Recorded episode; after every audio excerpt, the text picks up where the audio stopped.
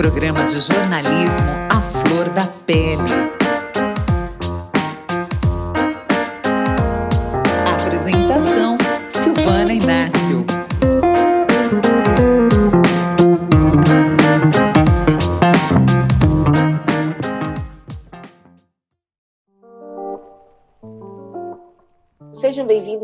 Bem-vindas a mais um episódio do Santa Melanina Podcast. Nesse episódio, a gente recebe a chefe Aline Schermola, baiana, pesquisadora da cozinha afro-americana, idealizadora do, e proprietária do Schermola Culinária. Há mais de 17 anos, a Aline é chefe de cozinha, natural de Feira de Santana. É isso, Aline? Seja bem-vinda.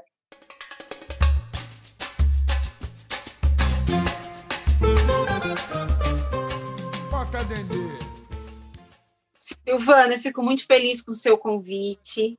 É, eu sou baiana, criada aqui em São Paulo, né? Nasci na Bahia e vim para São Paulo ainda bebê, 11 meses de vida. Estou aqui há 35 anos já, quase 36 anos. E tenho uma identidade que é um tanto paulistana, mas existe uma baianidade muito forte dentro de mim que eu faço questão de cultivar e também revelar para as pessoas, falar sobre essa cultura que eu tanto adoro e venero.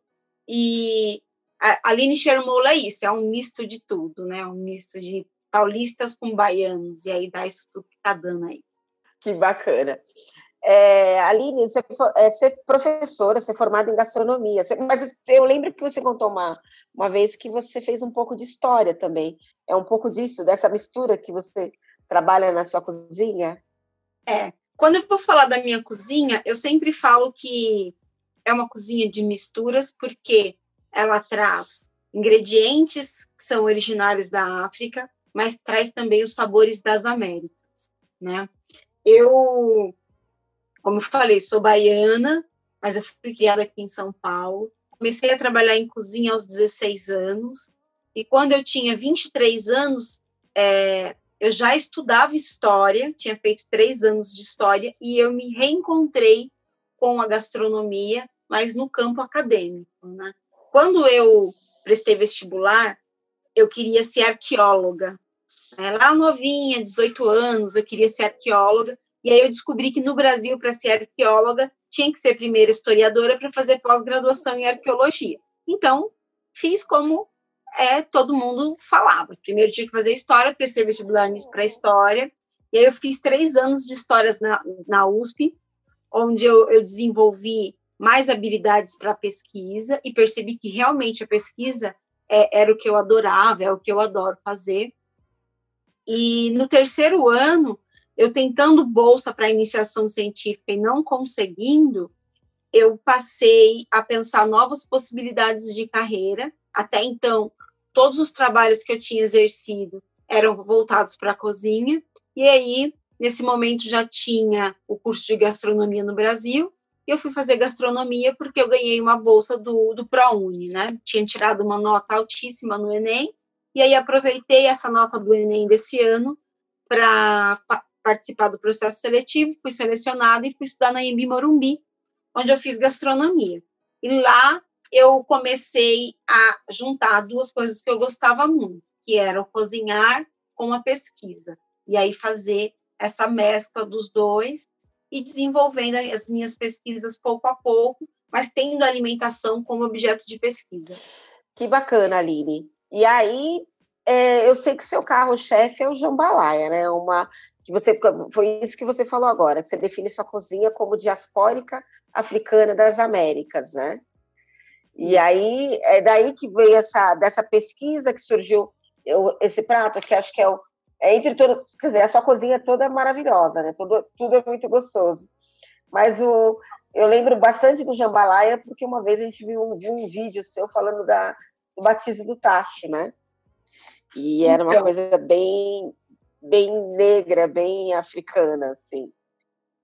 O, meu contato com jambalaya, o primeiro contato que eu tive com jambalaya foi na faculdade. Jambalaya é um prato típico de, de New Orleans, a região de Louisiana, no sul dos Estados Unidos. Ele é um prato de misturas também, talvez por isso que eu tenha é, é, tido um encanto desde o primeiro momento com jambalaya. É, ele é uma mistura de culturas e uma mistura de temperos e ingredientes, assim, muito única, né? Porque vai frango, vai linguiça, vai camarão, e essa tríade de linguiça, frango e camarão é, é um pouco inusitada para nós. A gente não costuma misturar todos esses elementos, porco com ave e fruto do mar, né? A gente não costuma fazer essa mistura, mas é uma mistura que traz um sabor bem peculiar. E desse prato, eles têm influências de espanhóis, de franceses. E o que mais me chamou a atenção no prato, quando eu descobri um pouco mais sobre a história do jambalaya, eu nunca tinha ouvido falar sobre a herança africana. E quando eu conheço a história do jambalaya, eu percebo que o jambalaya tem muito de África em si, né? Inclusive, os criadores desse prato em New Orleans foram as mãos pretas desses povos que foram retirados de África e trazidos para as Américas na condição de escravo. E aí, quando eu percebo que a história do jambalaya tem muito de africanidade, eu pensei, é um prato que já já está na minha história, porque pouco a pouco eu fui me envolvendo com o prato e ele foi tomando conta da minha vida. E aí eu comecei a me sentir na responsabilidade de contar a versão é, real do jambalaya falando sobre essa herança africana que o prato traz. Porque em todos os locais que você digita é, jambalaya, que você vai investigar um pouco mais, eles falam sobre as heranças europeias, mas eles não tocam nas heranças africanas. E aí, quando eu comecei a aprofundar os estudos, o que eu percebi? Eu percebi que nas Américas, os países que receberam os povos africanos na condição de escravos, eles têm pratos emblemáticos.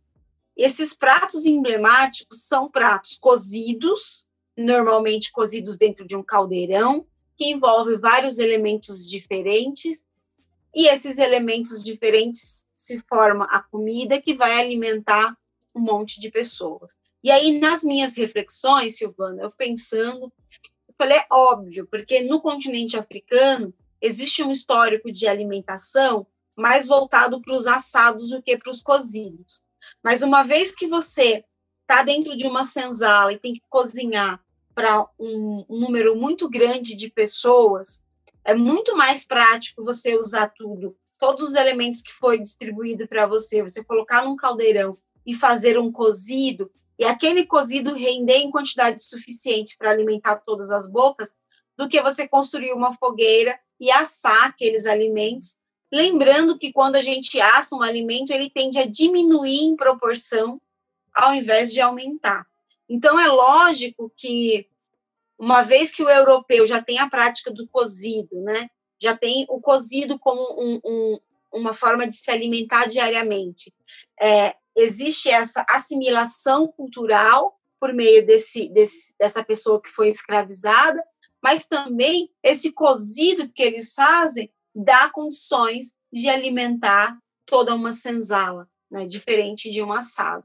E aí o curioso é que tanto no Brasil quanto na Colômbia, nas Antilhas, aí a gente cita Cuba, né, como um país ali das Antilhas, eles têm pratos que são representativos da sua culinária, e esses pratos são misturas de ingredientes totalmente diferentes e cozidos dentro de um grande caldeirão. Aqui no Brasil, a gente, a gente tem a nossa feijoada, que, embora recentemente, nos últimos anos, é, existem várias explicações de historiadores e sociólogos brancos em que eles trazem essa herança, tentam explicar essa herança da feijoada como algo europeu, mas a gente sabe, nós que somos pretos, a gente sabe que as nossas avós, o resto das casas, né? O resto das casas. Exatamente.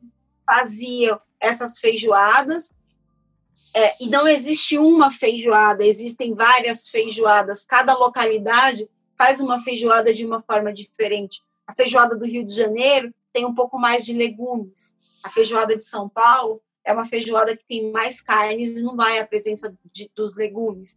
A feijoada de Minas é um pouco diferente da de São Paulo. E assim por diante. Na região norte do país, eles têm um prato chamado maniçoba, né? que também é uma feijoada, mas feita com a folha da, da, da, da mandioca, que é um alimento que alimenta muitos por lá.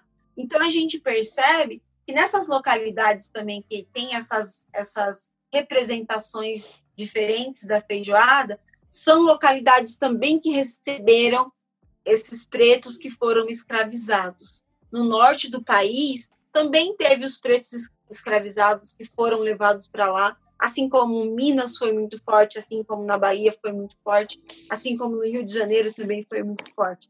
E isso a gente percebe também, é. esse um movimento bastante similar em outros países das Américas que receberam os africanos na condição de escravo como mão de obra.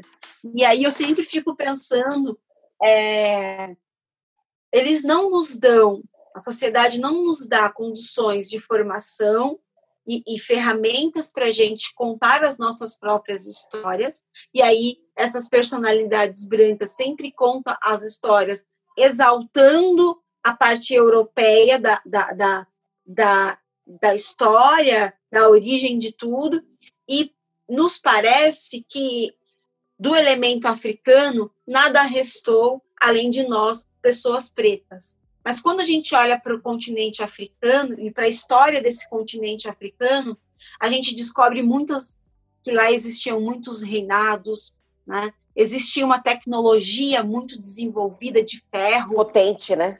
Elementos e eles esconderam isso da gente o tempo todo, né? Então, o meu trabalho hoje, a minha proposta é promover um pouco dessa cultura culinária, resgatando o que dentro da nossa alimentação cotidiana tem de africano e explicando o porquê que esses elementos africanos estão tão presentes assim no nosso cotidiano, mas eles não são falados e nem revelados.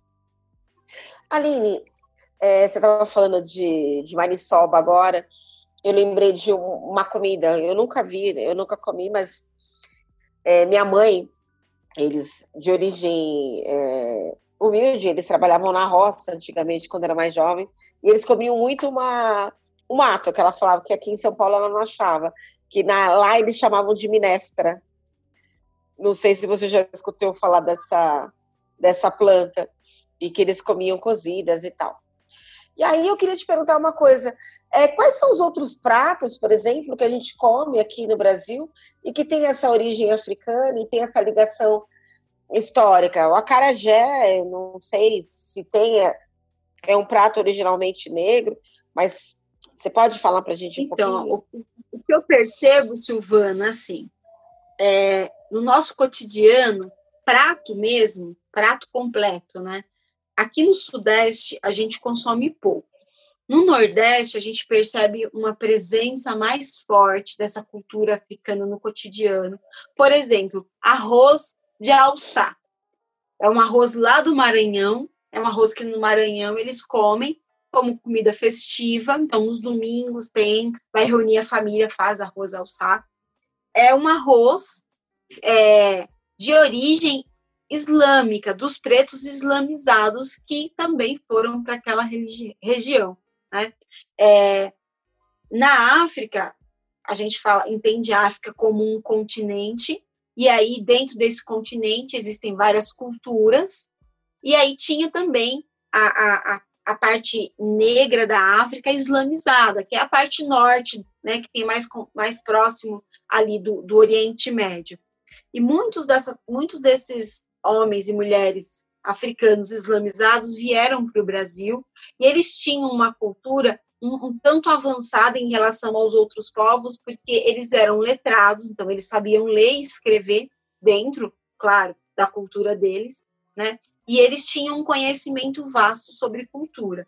Lá no Maranhão, eles deixaram essa herança ao arroz de alçá, que eles eram chamados de negros alçás, né? e eles eram comedores de arroz. Né? E aí criaram-se é, é, criaram essa receita de arroz de alçá. É, lá é bastante presente. Temos o acarajé e é super curioso falar em acarajé porque quando a gente faz o retorno à África, eu amo acarajé. Percebe, eu também sou louca por acarajé, assim. Ai, adoro. E vou te, vou, vou te, te revelar uma coisa. No passado, você sabe, eu, eu adoro ir para Bahia, sempre que eu vou, sempre que eu posso, eu vou para lá. Mas no, comi, no começo, eu é, é, é uma coisa, acho que é para muitas pessoas é difícil a adaptação, porque o dendê ele tem um cheiro mais mais forte e um sabor, mas é, é, é mas é tão delicioso, é uma coisa que você come e aí, aí você pega essa diferença, né? Aqui em São Paulo a gente come acarajé em determinados lugares, lá em Salvador ou em qualquer lugar no Nordeste a gente come, aqui come batata frita na praia, lá a gente come acarajé, a gente come a, é, né? E é, um, e é muito gostoso. Eu, passarinha, são pratos que a gente. são pratos mais presentes lá na cultura de lá, né? Sim. Desculpa te interromper. Imagina. E aí, quando a gente faz esse retorno para a África, o Carajé tem isso. O Carajé é um negócio encantador e envolvente, né? Que ele envolve a gente pouco a pouco. Quando a gente vai ver, a gente já está tomado por ele. Mas quando a gente faz esse retorno para a África, a gente percebe que nas diferentes regiões da África, eles têm um bolinho frito que é muito semelhante ao acarajé. E cada, cada região dá a esse nome, a, a esse bolinho, um nome diferente.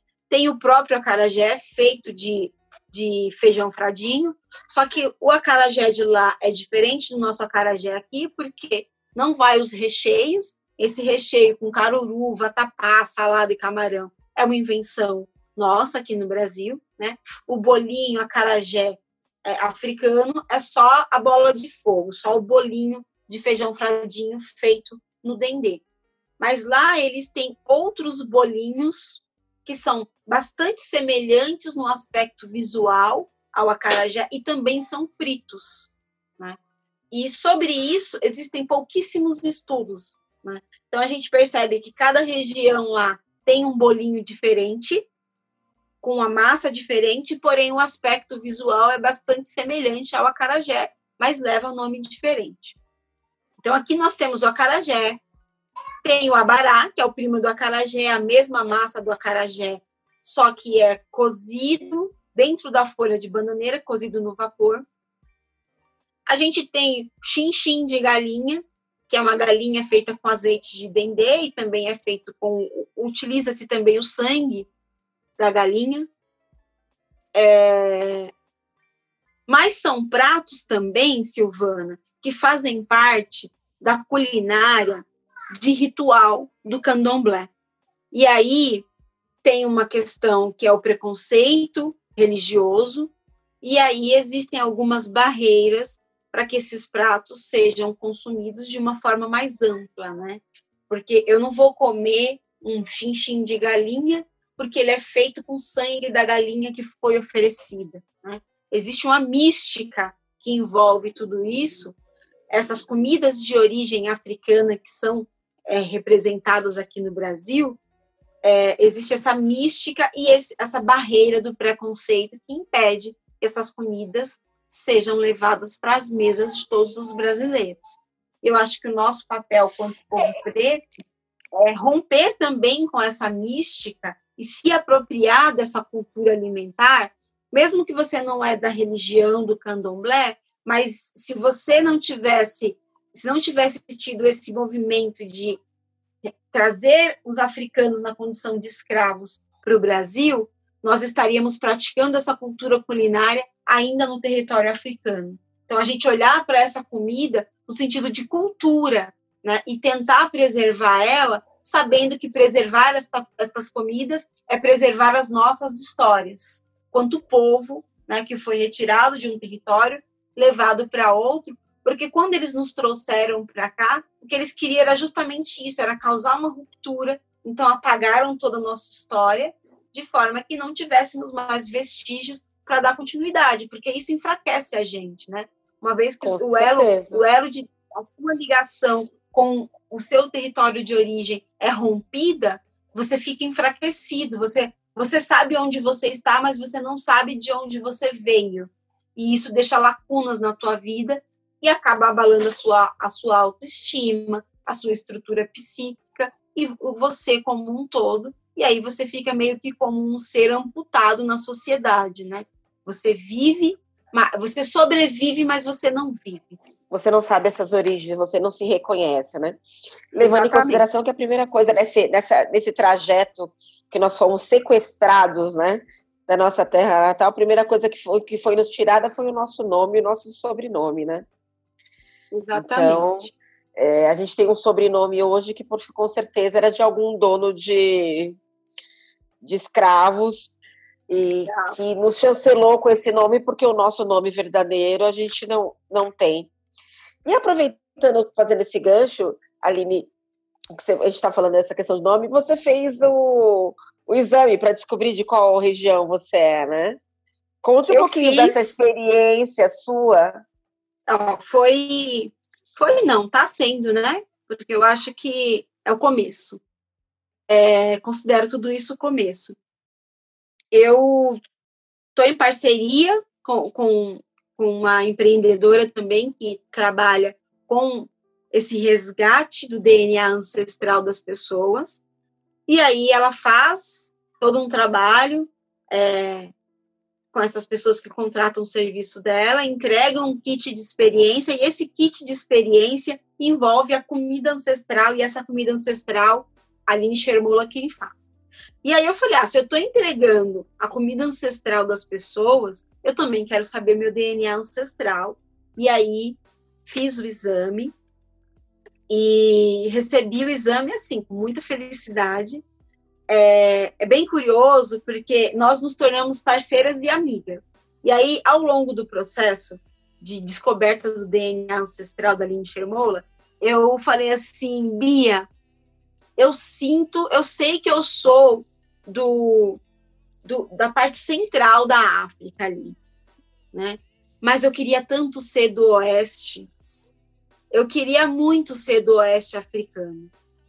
E aí é, eu fiz o exame, saiu o resultado do exame, e quando eu recebi o resultado do exame, é, veio a surpresa, porque o maior percentual do meu DNA africano ele vem do oeste da África, que era de onde eu desejava, né, dentro do meu íntimo, assim, eu, eu gostaria de ser de lá, e, e, meu DNA ancestral, que, que a maior percentual do meu DNA ancestral é da Costa da Mina, né, que também conhecida como Costa dos Escravos, que era onde os escravos eram comercializados. E aí tem uma, um outro percentual, é, logo em seguida, do meu DNA, que é norte da África. E aí, Silvana, as coisas se conectam, né? Eu olhei para tudo isso e falei, nossa, porque Shermola é, é do norte da África, né? O dendê, que eu sempre trabalhei na minha comida e sempre foi presente, desde que eu me conheço por gente, na minha vida o dendê sempre foi presente, o dendê, ele é dessa região do oeste da África, né? é originário dessa região do oeste da África. Então, quando eu olho para isso, é, faz sentido, sabe? As coisas se encaixam e se conectam. Porque eu, eu quando escolhi o termo Shermola para representar o meu empreendimento, eu tinha duas certezas. Eu queria um nome feminino e eu queria um nome que fosse africano. E aí, dentro das minhas pesquisas, eu escolhi o molho Shermola porque trazia mistura de ervas frescas e especiarias, que é o que eu trago na minha comida, sempre trouxe, sempre tive uma atração muito grande. E aí agora eu descubro que uma parte do meu DNA é da, da terra do Dendê e outra parte do meu DNA é da terra da Xermola. Então tá tudo conectado, tá tudo junto. E aí explica o, o porquê para mim, particularmente, explica o porquê de todo esse trabalho tá acontecendo. Bota Dendê no meu caruru bota dendê no meu vatapá. Eu quero ver caldeirão ferver, põe pimenta pra arder. Já mandei botar dendê. Nesse mesmo movimento, Aline Shermola Culinária, Aline Shermola nascendo logo em seguida, ia determinando que o meu trabalho versaria sobre essa cozinha ancestral africana, né? falando desses ingredientes de origem africana, mas que estão nas nossas comidas aqui nas Américas, é, eu percebi que quando eu trabalhava com cozinha ancestral, para mim, no meu íntimo, o trabalho tinha mais significado. Eu fazia com mais prazer, com mais ânimo, com mais vontade. É, e isso foi se mostrando pouco a pouco, até que em 2019 eu me determinei, falei, agora eu vou começar a trabalhar com a carajé, porque eu nunca tinha trabalhado com a carajé, respeitando a matriz religiosa que envolve o acarajé, né? O acarajé é uma comida de santo, eu não sou do candomblé, então eu vou deixar essa comida de santo para essas mulheres do candomblé trabalharem, e os clientes sempre me pedindo, me pedindo, faz acarajé, faz acarajé. Aí eu falei, quer saber? Em 2019 eu falei, agora eu vou fazer acarajé. E aí, junto com a Aline Shermola fazendo a Carajé, veio uma explosão, porque aí foi um monte de contratos fechando, foi a mídia, foi quando a gente se conheceu, e aí saiu a revista Cláudia com a matéria sobre. E eu percebi que trabalhar com esse resgate, falar sobre esse resgate ancestral, potencializava ainda mais o meu trabalho. E aí, 2020, eu tornei isso o central de tudo, e mesmo a gente estando num contexto de pandemia, eu consegui ter um espaço, consegui, é, é, é, eu digo um espaço de mídia mesmo, um espaço assim de, de é, mídias falando sobre o meu trabalho muito grande. Isso para mim faz muito sentido é, nesse viés ancestral. Os ancestrais me fortalecem, para eu realizar esse trabalho e essa força deles potencializa tudo cada vez mais e tem aberto os caminhos para mim. Né? Eu continuo, é, respeito muito a, a, religião do candomblé, mas não sou do candomblé, é, mas eu acredito muito nessa força dos nossos ancestrais. E aí, recentemente, eu ouvi de uma pessoa Aline, os ancestrais se sentem honrados com o seu trabalho de resgate. E aí, quando eu ouvi aquilo, eu fiquei tão mexida, tão, sabe, aquilo evocou um negócio dentro de mim, eu fiquei tão emocionada. E a partir de então, toda vez que eu vou realizar um trabalho, eu tenho esse diálogo com o meu íntimo, com essa força que habita dentro de mim também, e peço proteção, peço sabedoria para lidar com tudo aquilo que eu vou falar, tudo aquilo que eu vou fazer, os alimentos que eu vou transformar. E eu tenho percebido que tem dado muito certo, Silvana. Então, é, hoje, a Aline Agradecer a nossa ancestralidade, né?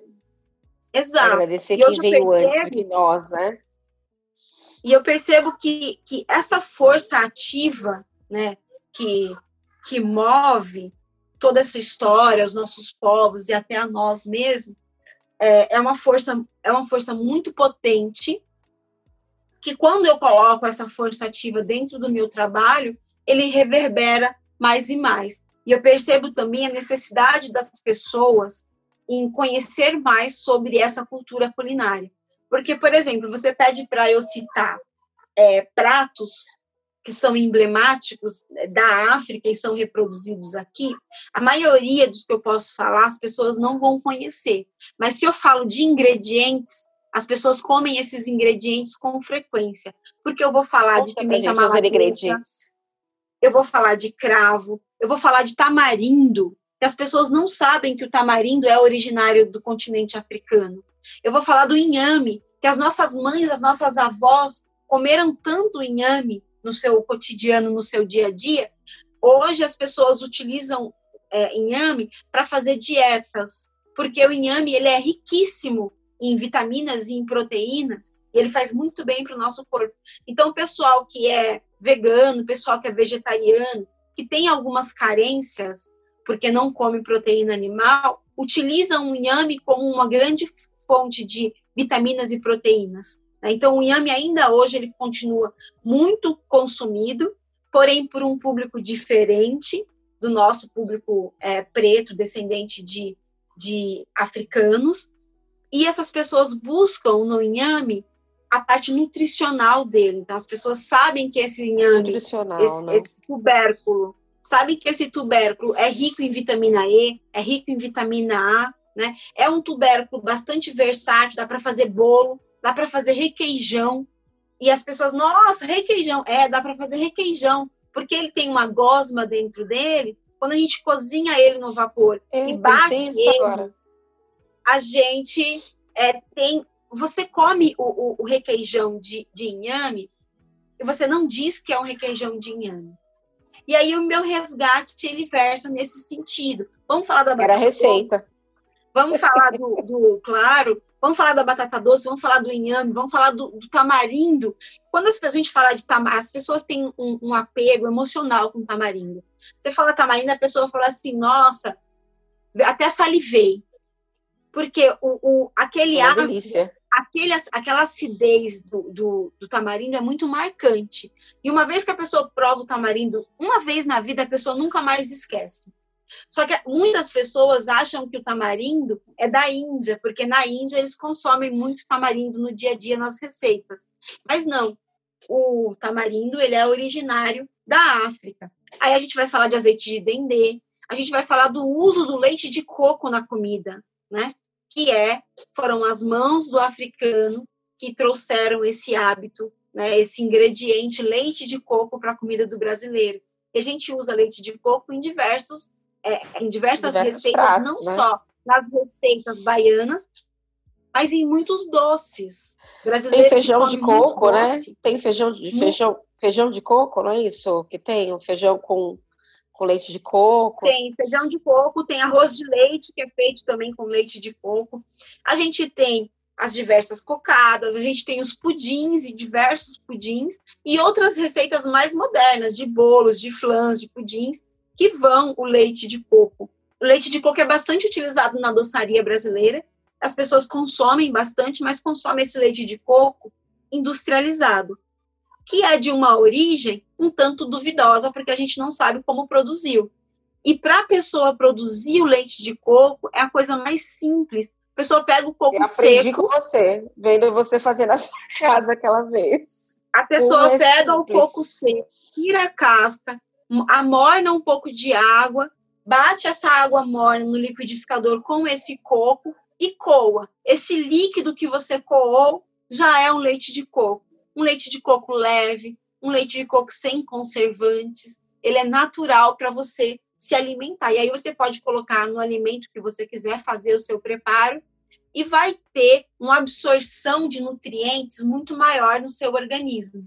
Então, a, a minha culinária hoje, ela versa nesse sentido. Então, eu vou pegar o que tem de ingredientes originários na África, que estão na nossa alimentação de alguma forma, e vou falar sobre eles e vou ensinar você a fazer receitas e preparos utilizando esses ingredientes. Além disso, vou pegar os pratos que têm esses ingredientes e vou contar para vocês a história dele. Não uma história, mas às vezes os pratos têm várias histórias, né? Porque a nossa história, a história do povo preto, não só no Brasil, como nas Américas inteira, é uma história oral.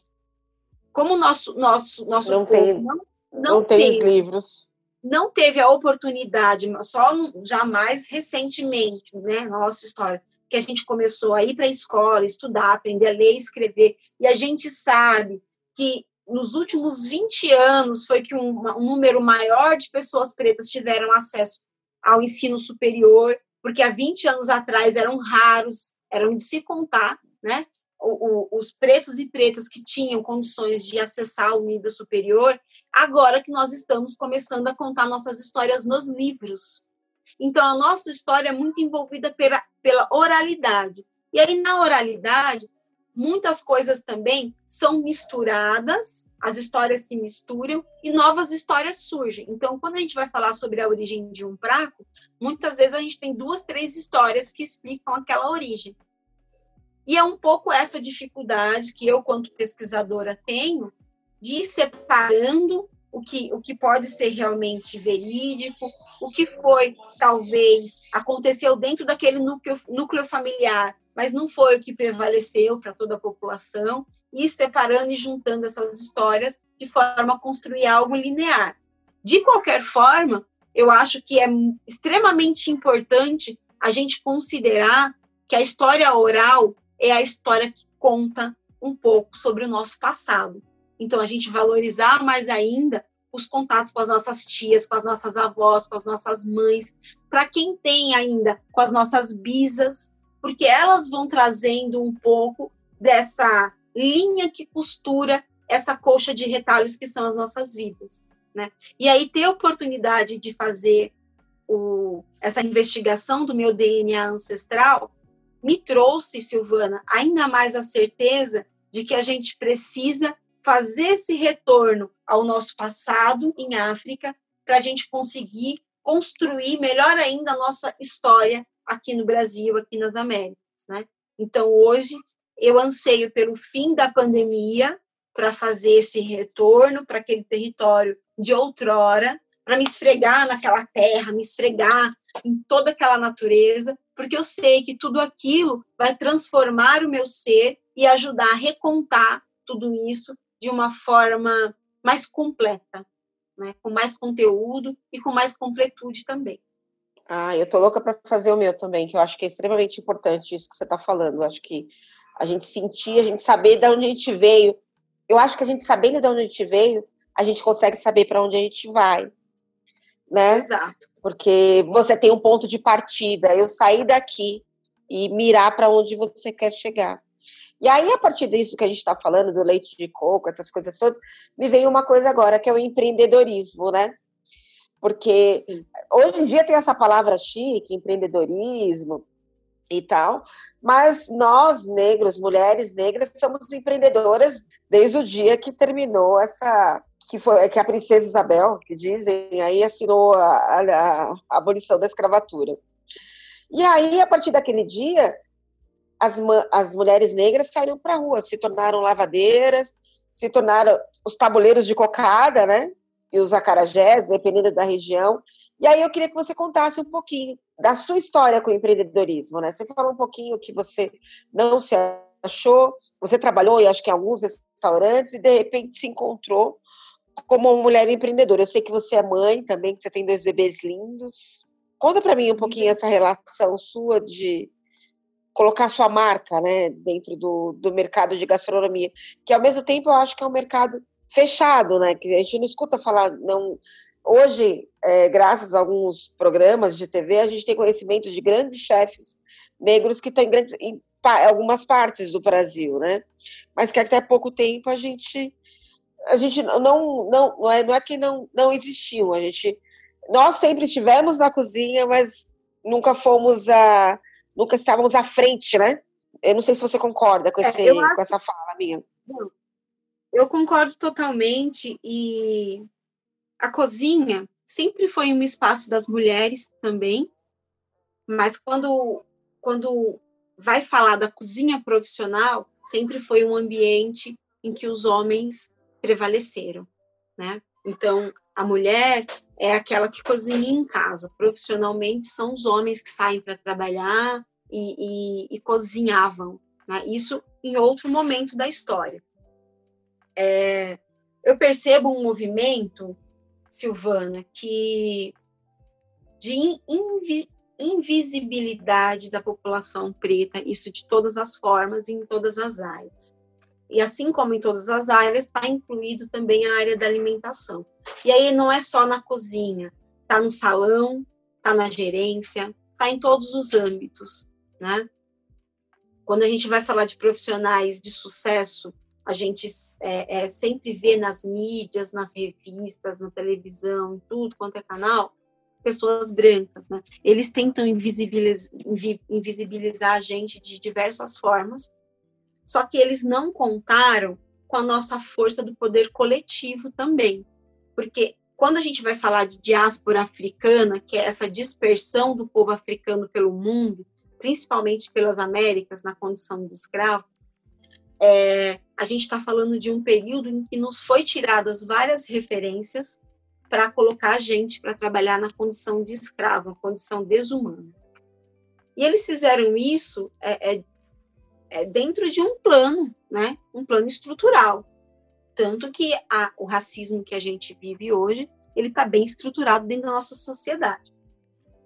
Mas eles não contaram também com o nosso poder de organização e de união que, embora assim como em todos os locais, em todas as áreas, existem é, ao, ao, alguns grupos que são desagregados, né, desajustados de, de um coletivo maior, mas nós, quanto pessoas pretas, desde a senzala, a gente já se organizava. E se organizava tão bem que a nossa cultura culinária está presente na culinária brasileira até hoje. Que os, os tratando-se de cultura brasileira, as culturas que mais se destacam, seja no esporte, seja na dança, seja na música, sempre é essa cultura que tem uma raiz africana que vem desse povo preto, né? Então, que a gente percebe que a gente consegue se organizar e quando a gente se organiza, a gente consegue ter uma potência muito grande.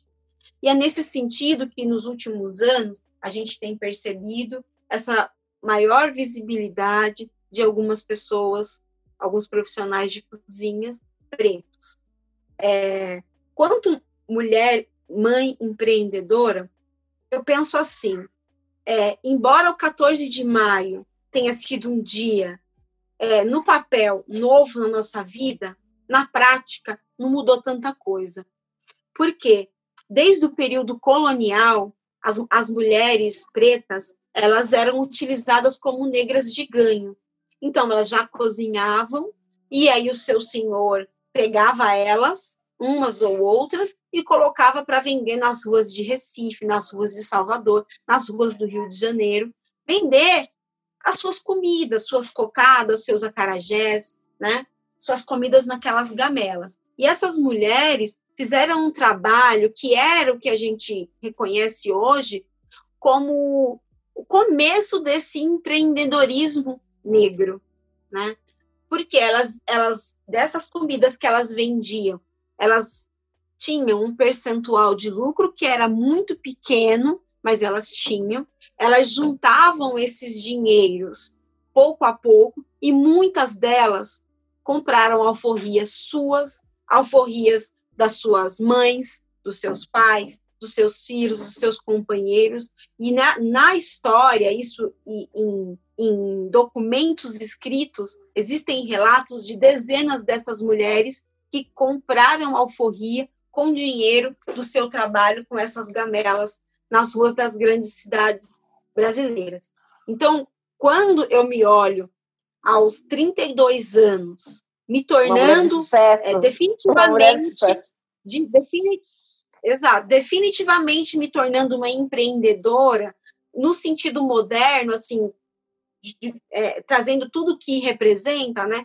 Tendo um CNPJ de MEI, é, produzindo e contratando pessoas e fazendo a economia doméstica também girar com, com, esse, com a força desse meu trabalho e com esse dinheiro que entra, é, eu também me, me descubro uma herdeira de ganho, assim como as minhas ancestrais.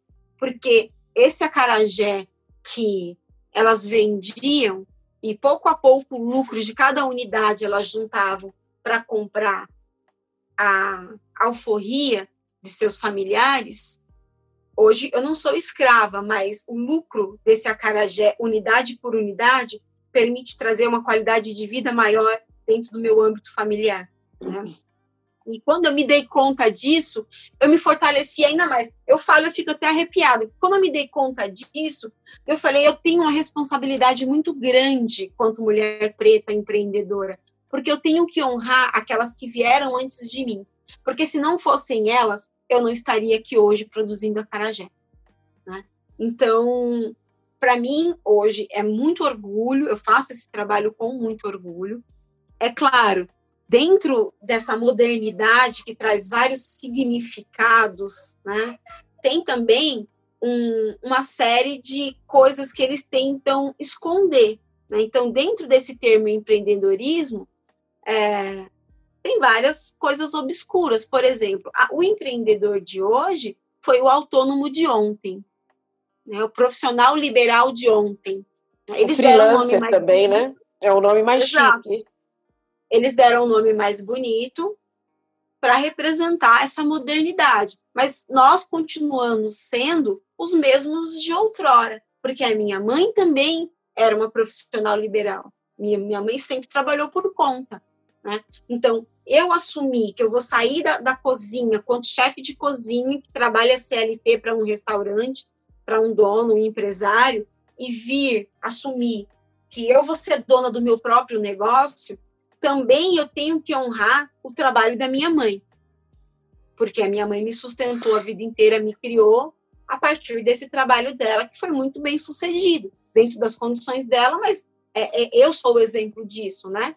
Estudei na universidade pública, depois eu, por escolha própria, fui para uma outra universidade particular, mas eu tive condições que muitas pessoas não têm, que é justamente fazer escolhas, fazer escolhas, né? E aí eu tive condições de fazer escolhas. Então, eu, quanto mulher preta, é, eu sou uma mulher preta privilegiada, porque eu tive condições de escolher. Não vou trabalhar mais na cozinha profissional, porque a partir de agora eu sou mãe e eu quero cuidar da minha prole, não quero terceirizar é, esses cuidados, como muitas brancas muitas vezes fazem, né, não julgando está certo, está errado, mas eu poderia escolher. Eu ganho um salário razoável, eu vou pagar para uma pessoa cuidar da minha prole e vou continuar aqui na minha carreira. Eu fiz a seguinte escolha: eu vou dar um outro passo e vou aprender a ser empresária, além de cozinhar, que eu já sei, eu vou aprender uma outra vocação, mas ter os meus filhos sempre ali dos meus olhos, porque aí eu vou conseguir encaminhá-los melhor para a vida. E foi uma escolha que eu não me arrependo. Eu não me arrependo porque eu percebo que se eu tivesse continuado dentro da cozinha de um restaurante, eu seria só mais uma chefe de cozinha invisível. E eu, quanto mulher preta empreendedora, mãe periférica, eu consegui uma visibilidade e consegui também me fortalecer quanto ser humano. Porque hoje, trabalhando com ancestralidade, conheço mais da minha história, conheço mais da história onde eu estou e eu sei aonde eu quero chegar. Diferente eu de compartilho disso então, com hoje você, eu sou um muito mais completo. Eu compartilho isso com você. É, meus seus filhos, qual a idade dos seus filhos mesmo? Ela tem três anos e sete e ele tem quatro anos e onze meses. Bebês, né? Então, acho que primeiro que eu acho que vai ser muito importante a sua presença para fortalecimento deles até como seres humanos e e para você passar um pouco dessas referências que você tem. E essa também foi uma opção que eu compartilho também, meus filhos já são maiores, minha mais velha tem 25 e o menor tem 18, mas eu fiz a mesma opção. Eu preferi vir, a, mas lá atrás, quando não existia essa, essa nomenclatura, eu preferi ser autônoma, né? E estar tá mais perto deles e, e cuidar. E não me arrependo, porque se tornaram ser, ser humanos incríveis e que talvez se eu tivesse, e eu também como profissional da mesma forma que você, talvez se eu tivesse ficado numa agência qualquer, talvez a gente não tivesse aqui hoje conversando e conversando, porque é essa questão da gente botar a cara a tapa, isso fortalece a nossa autoestima, que é uma coisa que também sempre foi, nos foi negada, né? A autossabatagem, que a gente acaba sofrendo isso, porque sempre, por conta da própria sociedade, a sociedade acaba empurrando a mulher negra é sempre para o buraco, porque é sempre a preterida e uma série de outras questões. Sim. Então, o fato da gente ter ir à luta, isso faz com que a gente se fortaleça e, e consequentemente, a gente fortalece eles que estão por trás, né? Porque no momento que eles estão, pelo menos é o que você vai, eu acredito que é o que você vai sentir com os seus, o momento que eles querem recuar porque de alguma forma o mundo diz não, você fala não, pode ir que eu garanto que isso vai dar certo, mas você não pode desistir. E eu e acho aí, também que até, até a transmissão de valores, porque quem, quem cuida educa, né? Então, se você terceiriza é, esse cuidar, você também terceiriza a educação.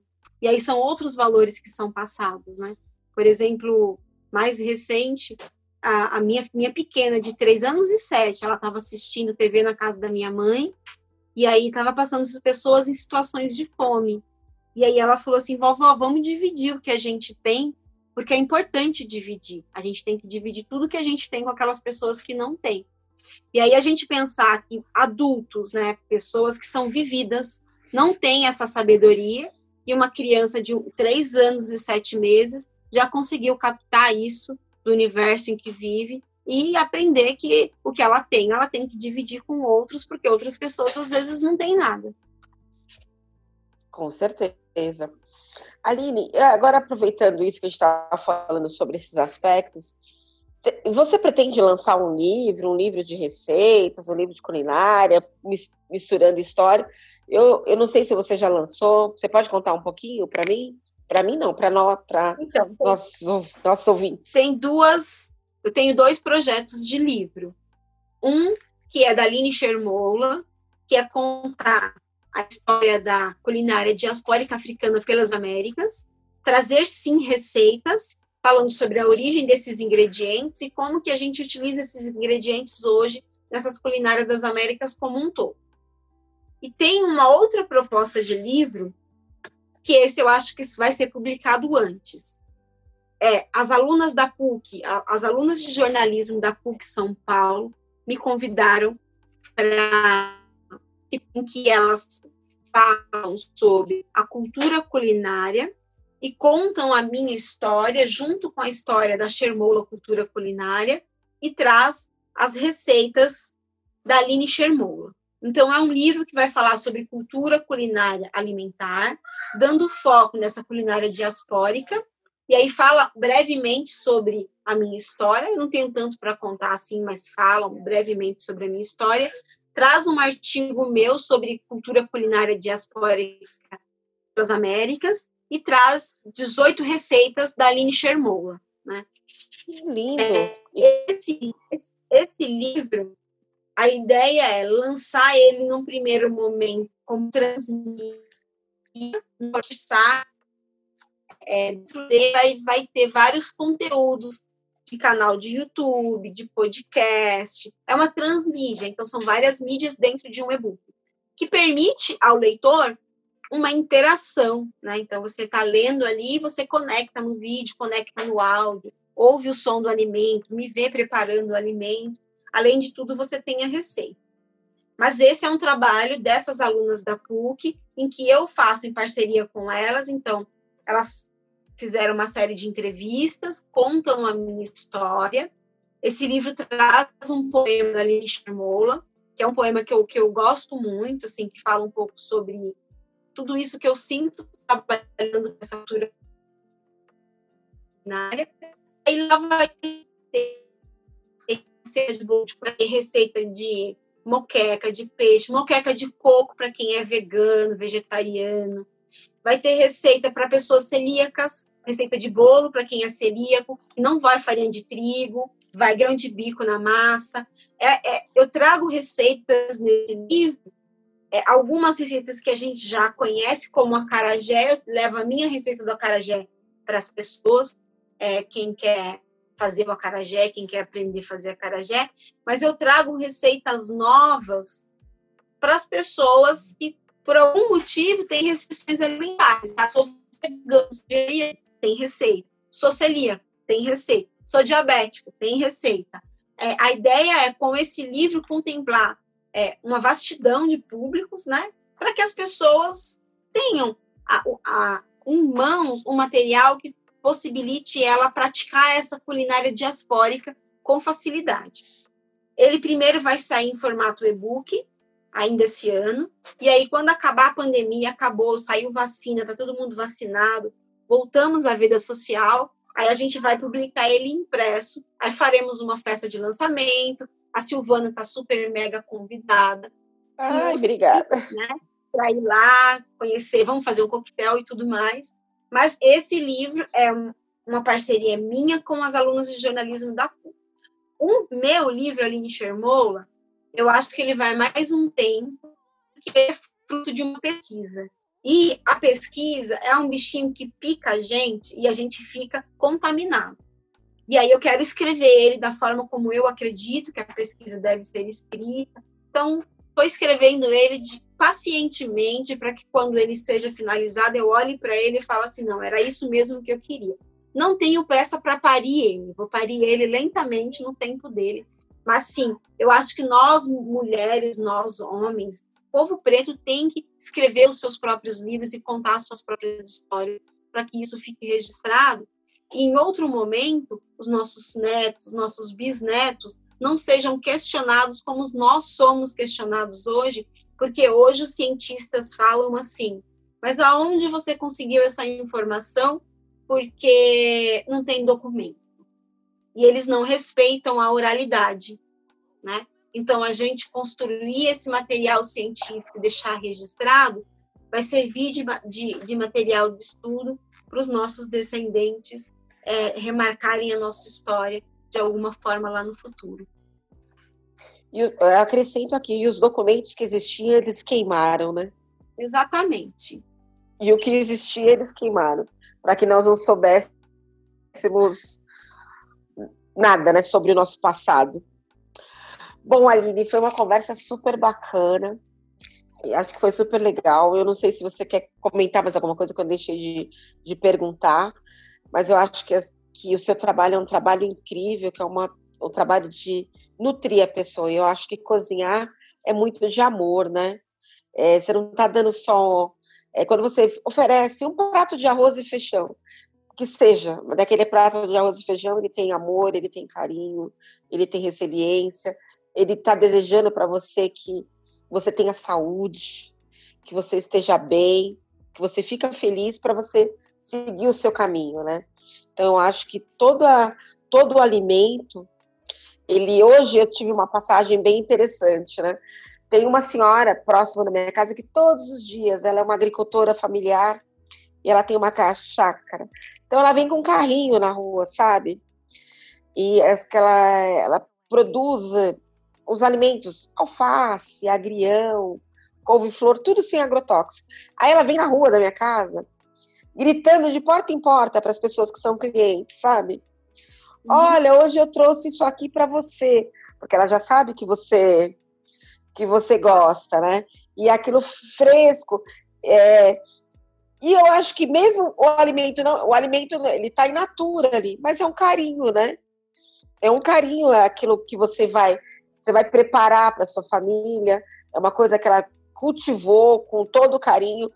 Óbvio que ali tem o sustento da família dela envolvida, mas também ela tem a preocupação de estar tá oferecendo um alimento de, de qualidade e sabendo que não vai fazer mal para ninguém, porque ela faz questão, olha, eu não uso agrotóxico, então é saudável, você pode comer. Ainda fala, pode dar para as meninas. Então, eu acho que o alimento é isso, é você é, você é muito mais do que saciar a sua fome, é saciar a sua alma, né? O seu corpo. Eu, eu, concordo com tudo que você disse. É, não necessariamente complementar o que, o que faltou, mas desde que eu fiz a descoberta do meu DNA ancestral, eu tenho feito mais pesquisas sobre essa região da Costa da Mina. E aí eu descobri que essa região, antes dos europeus chegarem lá, invadirem, é, era uma região de reis, de reinados, reis e rainhas. E não era um reinado só, eram vários reinados. E tinha uma tecnologia desenvolvida é, bastante superior ao que era encontrado em algumas regiões da Europa. É, e aí, na, no meu íntimo aqui, eu refletindo várias coisas, eu cheguei à seguinte conclusão. Quando os europeus chegaram no continente africano e se depararam com sociedades tão mais desenvolvidas que as deles, eles agiram igual aquelas crianças que são donos da bola. Se, eu, se você não vai jogar o meu jogo, então eu vou tomar a bola e vou destruir o seu jogo. E quando eles chegaram lá, eles se depararam com tudo aquilo. Nossa, eles são tão mais superiores que a gente. Então vamos destruí-los sem deixar nenhum vestígio porque aí a gente enfraquece eles e nós seremos os poderosos, né?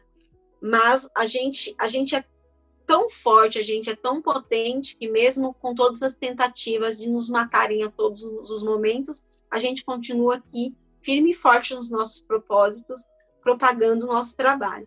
E nesse sentido, eu, eu coloco a promoção dessa desse conhecimento sobre essa cultura culinária diaspórica africana pelas Américas como uma das minhas razões de trabalhar. Eu vou trabalhar com isso porque as pessoas precisam conhecer o valor de tudo isso, porque essas comidas, esses, esses ingredientes estão presentes na culinária do cotidiano das pessoas e não é por acaso.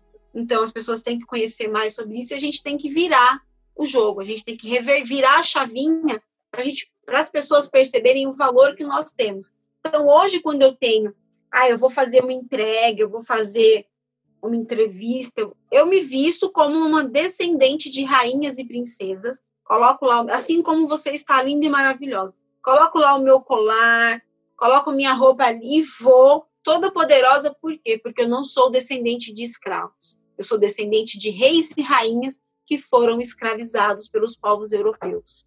Né? Então, eu vou de uma forma imponente, porque nós precisamos contar a nossa história de uma forma diferente para alimentar a autoestima dos nossos irmãos, para alimentar a autoestima das nossas crianças e construir um povo ainda mais forte para enfrentar tudo que tem aí fora, porque eles querem nos aniquilar a todo momento, a gente sabe disso.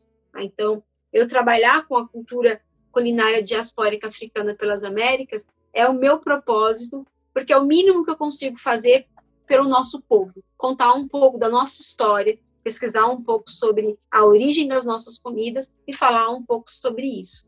Né? E eu tenho percebido que as pessoas estão ansiosas por esse conteúdo, por esse conhecimento e por esses sabores também. Né? E aí o trabalho vai dando continuidade, vai se fortalecendo pouco a pouco. Eu fiquei muito contente com o seu convite, eu tenho um carinho especial por você. Eu ouvi, Obrigada. não foram muitos, não foram muitos, mas eu ouvi três, tá? Ai, é, porque também falta tempo, né? Essa dinâmica Imagina. a gente está no contexto de pandemia em que a gente trabalha mais do que faz qualquer outra coisa.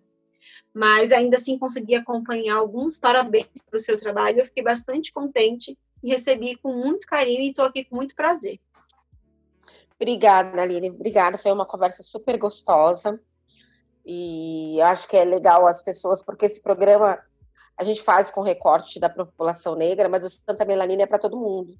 É para negros, é para brancos, é para todo mundo que quiser entender um pouco dessa história e, e colaborar para que a gente construir um mundo melhor, né? Sim. É, eu quero que você deixe suas redes sociais para as pessoas irem lá, te seguir, darem likes. Gente, ela faz cada receita, cada coisa. Eu, eu às vezes ela coloca stories, eu nem abro, porque dá uma fome. Oh, dá um. Eu, eu, eu quero viabilizar, e eu vou falar agora em público para você também permitir que isso aconteça. Eu quero viabilizar um kit Shermola na sua casa, para você provar o que a Shermola tem de novidade e tudo mais. É, é um presente da Aline Shermola para a Silvana. Ah, é, hoje, hoje a Aline Shermola está trabalhando com panetones trufados. Essa semana eu trago como novidade panetone salgado. É, fiz a minha primeira leva do, do ano é, hoje, tirei fotos, já coloquei nas redes sociais. E aí, quem quiser me seguir nas redes sociais, eu utilizo muito mais o Instagram do que o Facebook. É Aline Shermola Oficial. Só clicar lá, Aline Shermola Oficial, vai sair o Instagram. Eu tenho, eu tenho, sou uma pessoa bastante presente no Instagram, posto, converso com o público. O que o meu Instagram oferece de melhor para você, além da tentação dos pratos, das comidas, tal, é eu sempre publico receitas.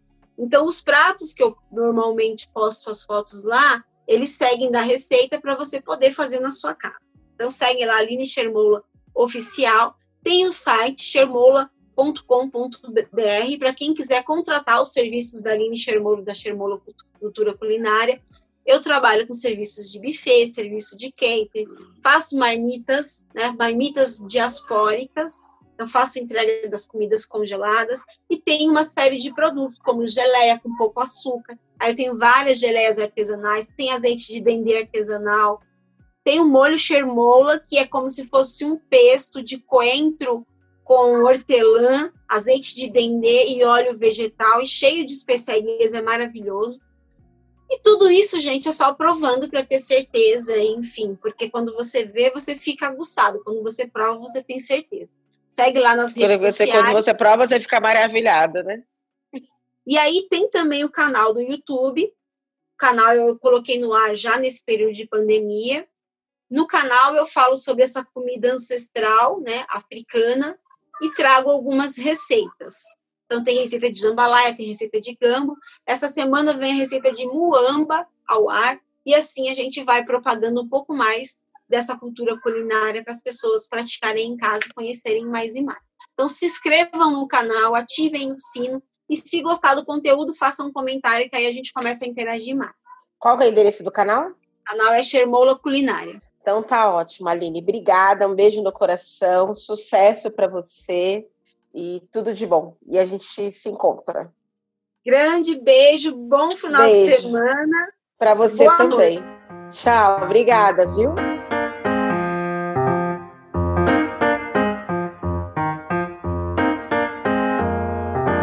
Santa Melanina, o seu programa de jornalismo à flor da pele.